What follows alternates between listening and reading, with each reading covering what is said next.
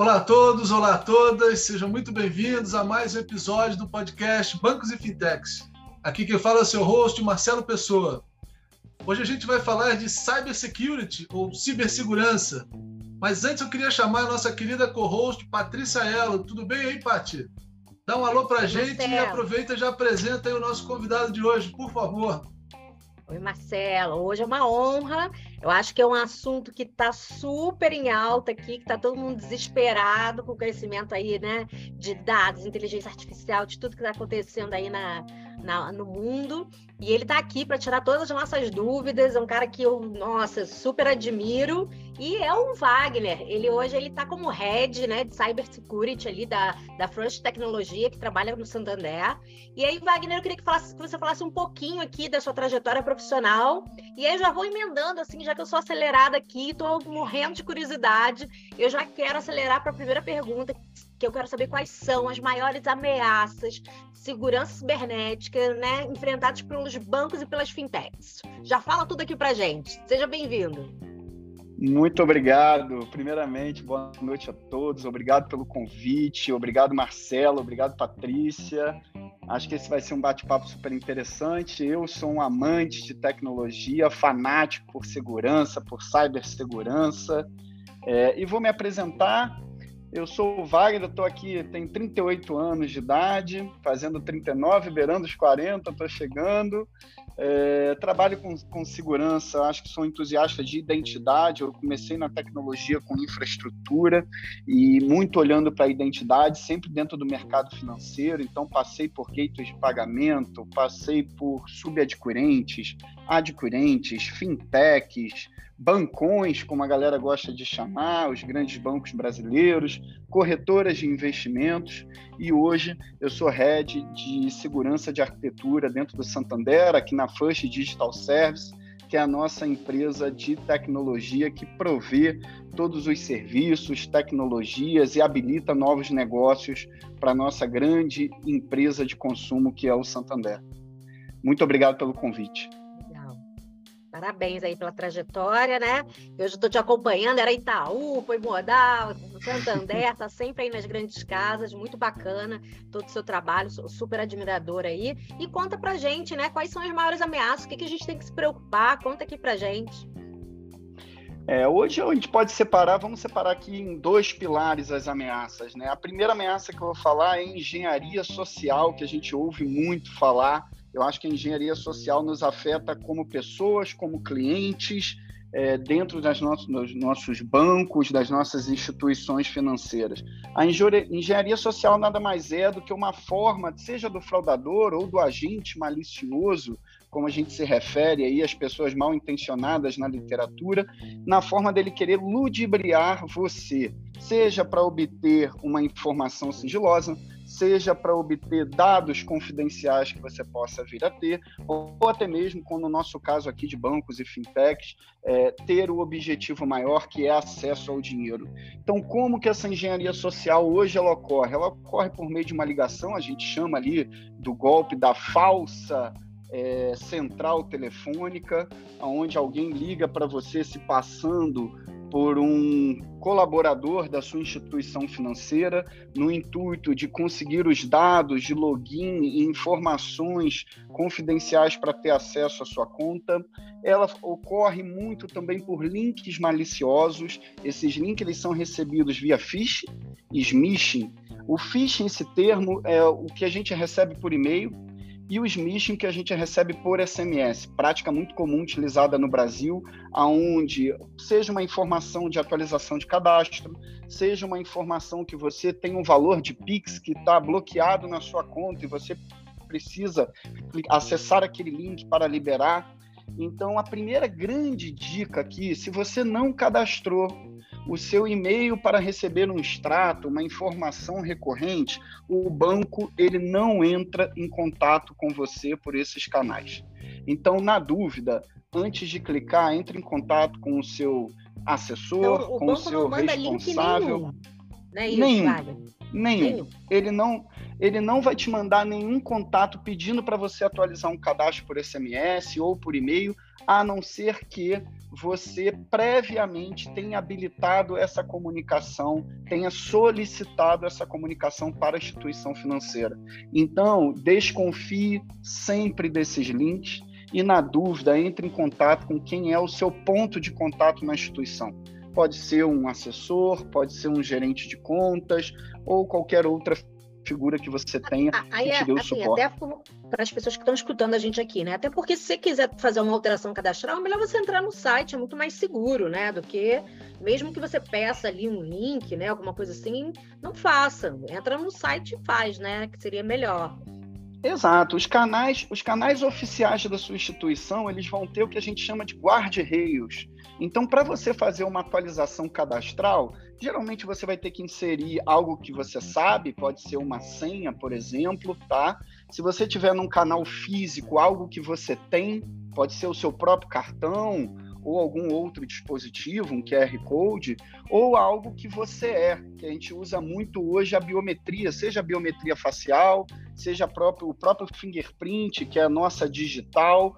Então, essas, essas camadas de reconhecimento concatenadas, ela te traz uma segurança para você não venha cair num golpe ou numa fraude. Então, preciso atualizar um cadastro? Vá pelos meios, é, pelos canais oficiais, seja o seu aplicativo, instalado em seu smartphone ou via internet bank pelo site oficial da sua instituição financeira. Não, fa não passe nenhuma informação por telefone eu... nem por SMS. É, perguntar aqui, ó, só da pergunta. E também, às vezes, eu lembro que, que fizeram um teste uma vez, vem coisa assim de entretenimento, ah, você ganhou convite, não sei o quê, né? Também é para desconfiar dessas coisas, assim, que também é, é, tem sido utilizado isso, né? É, esses são os phishing clássicos, né? Geralmente é muito comum na época de datas festivas, dias das mães, dia dos pais, Páscoa, é, Natal. Então os atacantes eles, eles elaboram essas artes, muitas vezes eles clonam a identidade visual da sua instituição financeira, mas se você ficar bem atento, o link ele vai, tá, vai ter sempre um erro de ortografia, ele vai ter algum detalhe. Mas na dúvida, entre em contato com o canal oficial da instituição e confirme se aquela campanha, se aquele brinde, se aquele benefício que está sendo oferecido, ele é válido, porque a instituição vai poder te confirmar se aquela comunicação é original ou não. É, essa daí, muita gente cai. Nossa, quando é... Muita. Uma, uma interessante tudo que você está falando, é, a gente ouve muito também quando, por exemplo, existe algum lançamento né, de produto ou muitas vezes alguma questão regulatória né, entrando no ar.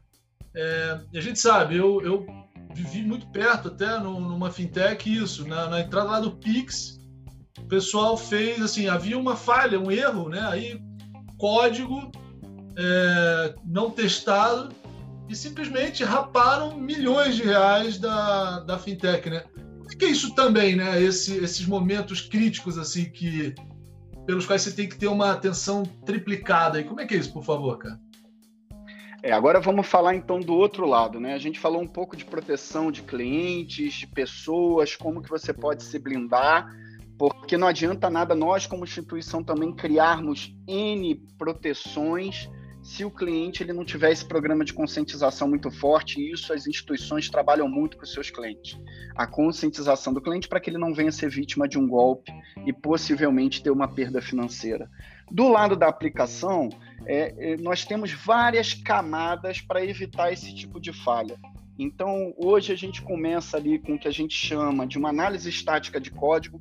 A hora que o desenvolvedor ele está ali construindo o código dele, construindo a aplicação dele, é, é, extremamente necessário que ele coloque duas camadas de análise nesse código. A primeira camada é uma camada de qualidade do código, onde ele vai olhar ali se as melhores práticas de qualidade, performance estão sendo seguidas, para na hora que você buildar esse código, que você levar ele para produção, transformar ele numa aplicação, ele tenha performance, ele tenha resiliência, ele esteja ali enquadrado com as melhores práticas de desenvolvimento.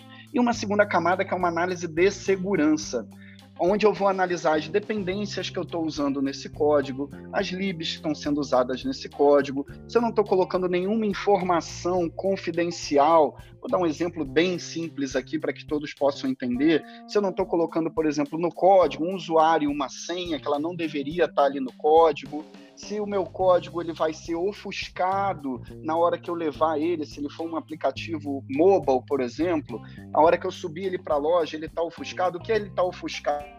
Ele está embaralhado, outra pessoa não conseguir ter acesso a esse meu código e ler todas as instruções que estão ali nele, as chamadas de segurança, as chamadas de autenticação. Então é super importante essa camada também. A hora que a gente vai buildar, hoje a gente fala muito em DevSecOps, né? em ter uma automação, em ter uma pipeline, em ter uma esteira para ganhar velocidade na questão dos, dos deploys que são feitos nas aplicações. Porque, pasmem, tá, pessoal? Nós fazemos milhares de deploys todos os meses, são muitos são muitos deploy, é uma pequena feature, é uma correção, é um lançamento de um produto novo, é um bug que é encontrado. Então, os times de tecnologia, a todo momento, eles estão fazendo deploys, eles estão soltando atualizações. E como que a gente consegue criar isso com segurança? Na própria pipeline, nessa esteira, nós temos os gates ali também. Então, ali eu tenho gate também de qualidade, onde eu vou olhar o que está sendo colocado em produção, eu tenho um gate de segurança para que eu analise se esse código ele está indo para a produção com segurança. E caso eu venha encontrar, eu quebro esse deploy, eu consigo empoderar o desenvolvedor dizendo, olha, nesse deploy na linha 52, você tem uma vulnerabilidade crítica. Essa vulnerabilidade, o nome dela é esse, e aqui está como você corrige essa vulnerabilidade. Então, o desenvolvedor ele consegue voltar para a mesa, corrigir aquele bug, submeter novamente o deploy dele e assim levar um código seguro para é, a produção. Poxa, Wagner, mas aí você está no Santander, né? Você tem um poder é, financeiro muito grande para construir isso tudo. Sim, isso é uma verdade. Mas, para pequenas fintechs, para quem também não tem esse poder, há milhares de ferramentas open source que podem apoiar vocês nessas atividades. Então, a gente, eu vou dar dois exemplos aqui. O SonarCube é uma ferramenta open que você pode integrar com a sua pipeline, que você pode rodar localmente no seu repositório, fazendo toda a parte de qualidade. E o OrusSec é uma ferramenta também open que ele vai fazer toda a análise de segurança para você. Então você consegue sim ter esses gates, garantir qualidade, garantir segurança sem precisar estar tá desembolsando um caminhão de dinheiro. E com isso você garante ali o desenvolvimento de uma aplicação, seja ela mobile, seja ela web, é, segura para os seus clientes. Fantástico. É, Cara, fala um pouquinho também assim do profissional, né? Um pouco aí da, das competências. Eu acho que esse é um momento incrível, né, para quem está nessa área, né? Acho que tem muito a ver com o time de dados, os próprios desenvolvedores, né? Que há uma demanda gigante, né? O mundo agora da ciência de dados, com a, explosão, né? a nova explosão da IA, vamos chamar assim. É, o profissional, cara, de segurança, ele é um, é um cara muito completo, né? Como é que esse cara tem que saber quais são os times envolvidos. Conta um pouquinho dessa, dessa estrutura. Deixa eu até complementar, porque aí a gente quer saber mesmo, porque assim, tá todo mundo olhando para IA, tá todo mundo olhando, né, dados, né? A gente já está nessa quarta revolução industrial desde de 2011, né, era dos dados, mas acho que agora esse ano é o ano da inteligência artificial e tudo explodiu mais ainda, né? E muita gente não está olhando para essa parte de segurança, mas eu acredito que é a parte que, que a gente vai ter que olhar muito, tanto quanto criar é como a gente fica seguro também, né? E aí, os profissionais, o que, que você leva aqui, como o Marcelo perguntou, o que, que você orienta, né? A turma estudar, o que, que você orienta aqui, quais são as, né, as profissões ali junto com isso, né? Você hoje é head ali, que, que você tem, quem você tem no seu time? Só para a gente dar uma luz aí para a turma que quer estudar. Ótimo, Bem, vamos lá. A segurança ela tem dois mundos, tá? A cibersegurança e a segurança da informação. A cibersegurança, ela é a parte hands-on, ela é a turma que gosta do bit byte, que coda, que entende de infraestrutura, e aí eu vou falar um pouquinho desse perfil também. E a área de segurança da informação é toda a nossa área de processos, de procedimento, de políticas, de governança da segurança, que tem uma extrema importância igual à cibersegurança. Então, se você tem um perfil hoje, se você é uma pessoa que gosta de processos, que entende de políticas, que está super ali ligada à governança da tecnologia, é, a área de segurança da informação pode te ajudar muito. E aí a gente tem alguns frames aqui que podem também te auxiliar no conhecimento, ITIL, COBIT, ISO. Então mergulhe nesse universo, estude esse material, existem certificações para comprovar o seu nível de conhecimento em cada tema, e eu tenho certeza que você vai começar a traçar uma carreira maravilhosa dentro de segurança, sem ser uma pessoa técnica, porque a segurança ela não é exclusiva para quem desenvolve, para quem coda, para quem entende do bit byte. Do outro lado, na área de cyber, Aí, é, aí deixa só, a... só, eu vou perguntando aqui, eu sou aquela que vai traduzindo o que vocês falam aqui de tecnologia. é, então, esse aí seria a segurança da informação, que é ali LGPD. Então, é para a turma tem várias. Eu vi lá que tem várias certificações que você pode tirar também, né?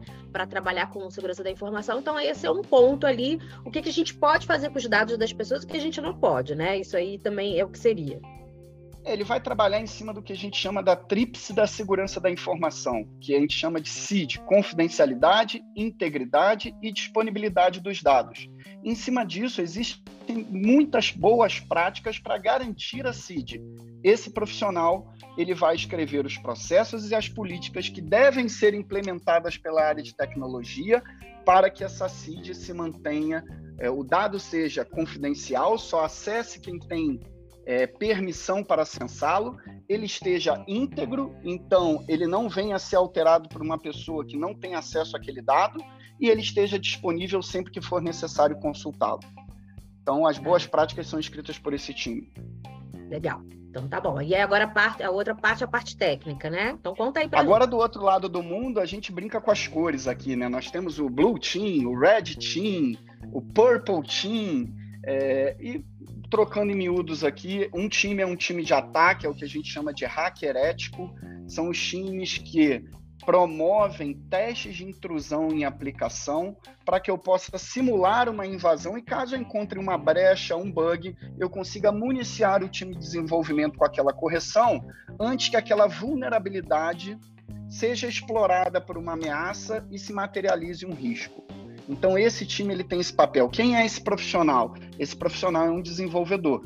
Então, se você hoje, hoje praticamente o glamour da área de cibersegurança, quando a, a, a meninada, né, hoje eu já posso falar isso, beirando os 40, quem está entrando, quem está começando a estudar, quando você fala em cyber, ele quer fazer intrusão, ele quer fazer um bypass de um sistema, e é super importante, então, você aprender uma linguagem. Wagner, que linguagem? Eu começaria por Python eu acho que se hoje você quer trabalhar com segurança, comece a estudar Python, uma linguagem fácil, e dali você tem outras linguagens usadas em, várias, em alta escala no mercado, como Java, como .NET, mas uma porta de entrada eu recomendaria o Python por ser uma linguagem simples e dali você já consegue fazer muita coisa de testes de intrusão dentro da área de cibersegurança.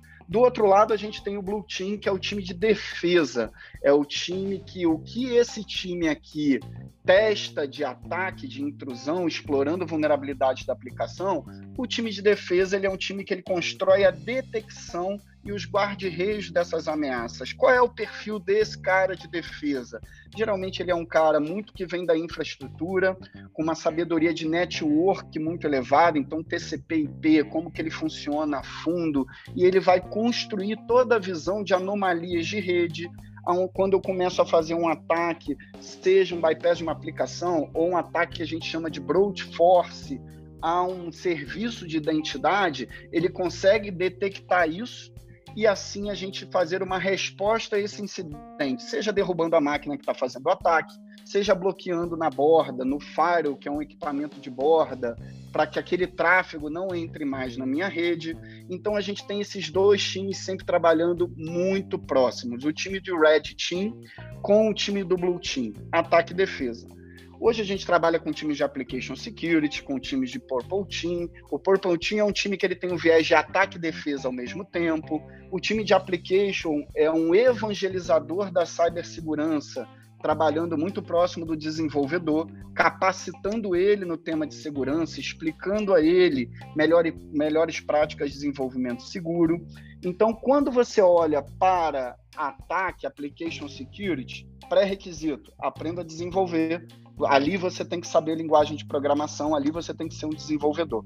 Quando você olha para time de defesa, Wagner, eu também eu não, não preciso desenvolver no time de defesa? Claro que precisa. Se você souber desenvolver, você vai ser um profissional ainda melhor, mais completo.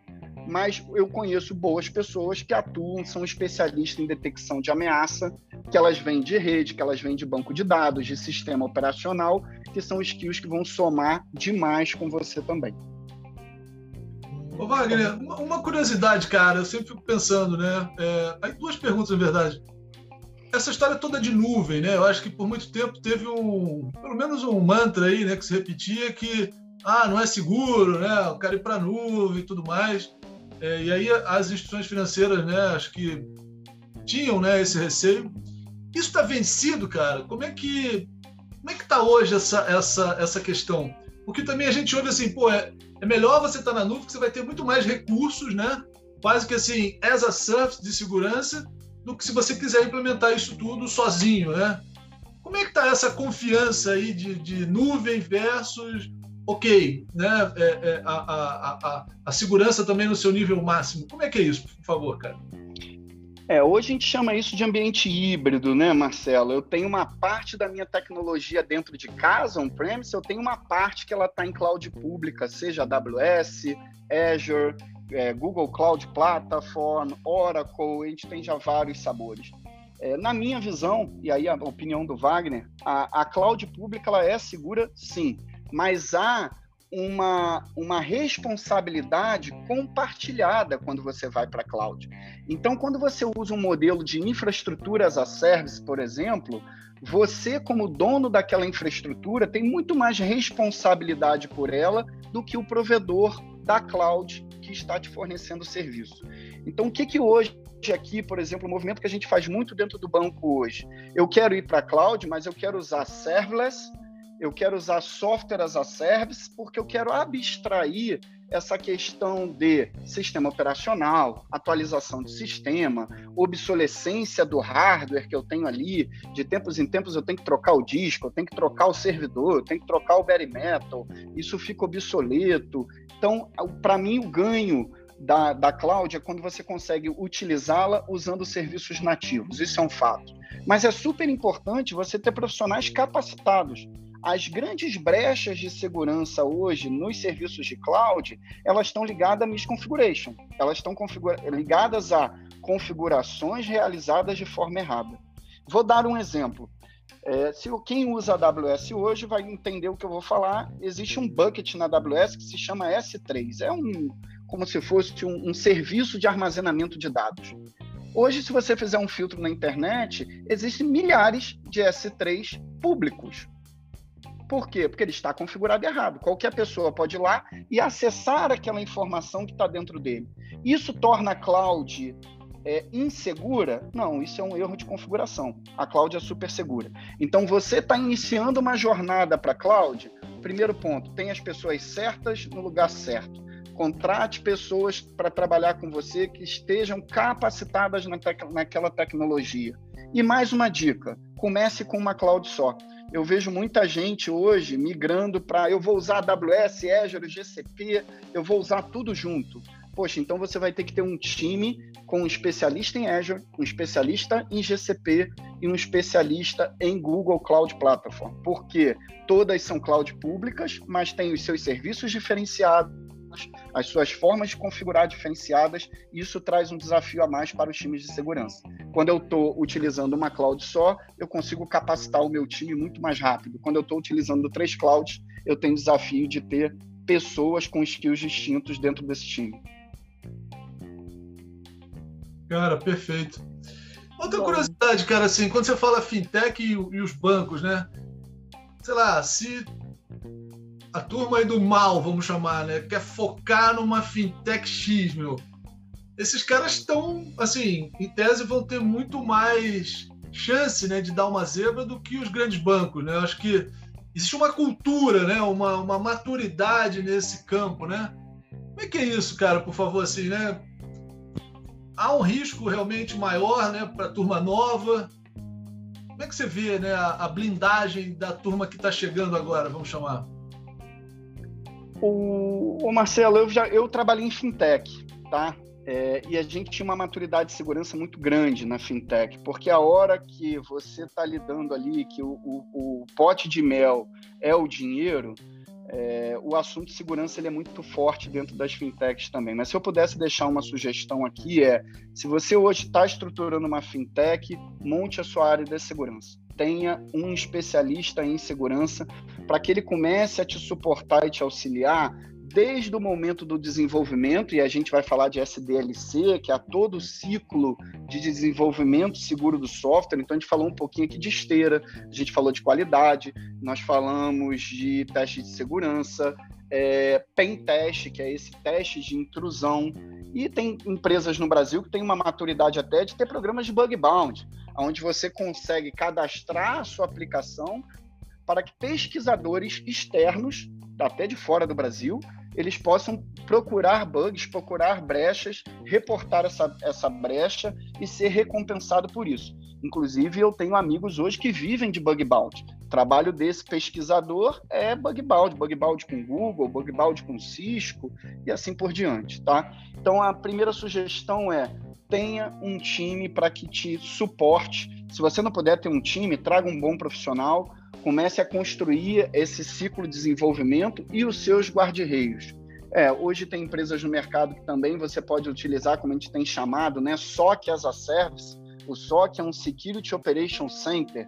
Então você contrata isso externo ao invés de você é, montar todo um time, comprar ferramentas, ele vem, ele consegue te auxiliar, detectar, capturando os logs das suas aplicações, do seu ambiente, do seu firewall e fazer toda essa parte de blue team que eu comentei anteriormente, que é a detecção de ameaças, a detecção de anomalias na sua rede, e com isso você também aumenta o sarrafo, aumenta a sua maturidade de segurança. Então, tem várias formas de fazer, eu acho que vai depender do tamanho do negócio e da, da receita que esse negócio está naquele momento, mas para quem está no zero, traga uma pessoa, porque a gente tem N sabores de ferramentas open source para te auxiliar e te aumentar a sua maturidade. Se você já está no meio do caminho, se você já tem um negócio que gera receita, que ele já é rentável, você tem a opção de só, só que é, as a service, montar um time mais robusto e, lógico, dentro dos grandes bancos aqui,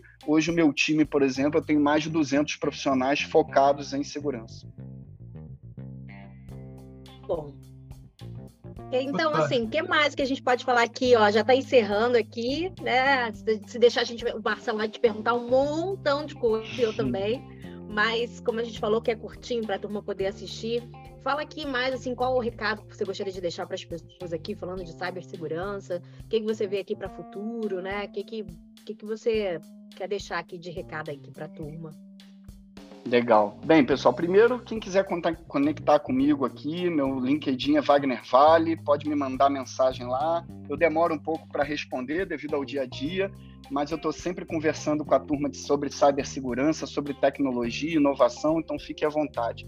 É, para quem está querendo entrar na área, se você está estudando tecnologia, está na faculdade, está estudando uma linguagem, é um entusiasta, está fazendo também um shift de carreira, é, segurança da informação é uma área super promissora. A gente vê aí pelos próximos 10 anos ainda um déficit de profissional nessa área. Então, estude os conteúdos. É, Poxa, Wagner, eu quero ir para a parte de, de, testes de segurança, intrusão, sem problema nenhum. É, seja um bom desenvolvedor, é, comece a estudar por Python. De Python, se você trabalha numa empresa que é Java, que é .NET, se aprofunde, seja especialista nisso. É, tem uma área que ainda tá, tem poucos profissionais no Brasil, que é a área que eu amo, que é a IAM, que é a área de identidade. Então, essa área também, hoje, para vocês terem ideia, eu tenho N vagas aqui no meu time e eu não tenho profissional. Eu não consigo achar profissional de IAM dentro do mercado. É, então, é uma outra área que, se você tem interesse, me procure, eu posso passar N materiais para vocês estudarem, mas é uma área super promissora. E a área de detecção, que é a área que não é glamourosa da, da segurança, porque você não está invadindo nada, você não está copiando dado confidencial de ninguém, mas essa área para quem hoje já atua com infraestrutura. Então, se você desenvolveu sua carreira em rede, se você foi um cara de servidores, de banco de dados, de sistemas operacionais, é, pense também em, em, entrar aqui nessa área de segurança, de detecção, de blue team, porque nós temos uma remuneração diferenciada dentro da área de tecnologia e no fundo você vai ver um pouco de tudo aqui. É o que eu falo, seja especialista em uma coisa para começar a trabalhar com segurança mas depois a segurança vai te abrir um leque que você vai ter que entender um pouco de tudo. Você vai ter que entender de aplicação, você vai ter que entender de cloud, você vai ter que entender de sistemas operacionais, e aí você vai se tornar um, um profissional diferenciado no mercado. Frequente congressos, a gente tem bons congressos no Brasil, inclusive, deixando aqui, a gente está no dia 27, dia 1 agora a gente tem o Web Summit no Rio de Janeiro, vai ser a primeira vez desse evento de tecnologia no Brasil. Eu estarei lá, vai ser um evento sensacional. Ai, eu também vou estar. Vai, vai todos ah, os então... dias? Ah, a gente vai se ver eu lá. Estarei lá segunda e terça. Segunda e ah, terça legal. estarei no evento. É, então, frequente congressos, faça network, esteja antenado ao que está acontecendo no mercado de tecnologia. É, tem um, o, o, TDC, que é um evento sensacional também, que roda todo o Brasil, dentro das faculdades. É, crie uma conta ali. Eu gosto muito do Medium para escrever, para escrever um artigo, para compartilhar ideias e informações com a comunidade da tecnologia e fomentando esse compartilhamento. Quem, quem ensina aprende duas vezes, né? Então essa é a dica que eu deixo final. Agora, o Wagner, só, só para fechar, cara, uma questão, né? A gente está vendo aí a chegada, né, do somente do real digital, né, e o próprio Banco Central escolhendo aí uma blockchain e tal para é, é, para rodar, né? É, como é que você está, sei lá, e os bancos ainda estão longe disso, né? Eu acho que não tem aplicação nenhuma aí crítica do dia a dia que impacte o cliente nesse ambiente. E isso no cenário de curto prazo aí deve acontecer, né? Como é que vocês estão se preparando, cara, para migrar, né? Ou para ampliar esse, essa, assim, botar o blockchain dentro do, do universo aí de hipersegurança. Como é que está isso? Marcelo, aqui eu vou falar um pouquinho como estamos aqui, tá? É, aqui no Santander hoje a gente tem uma área específica de inovação de moeda digital. Então a gente está olhando com bastante carinho, uma área super estratégica a gente tem aqui no banco. A gente trouxe, montou um time de desenvolvedores aqui no banco. Então a gente tem um movimento muito forte de moeda digital aqui no banco, seja blockchain, é, dentro do Santander. É, não estou muito antenado como é que isso está rodando em outras casas, tá?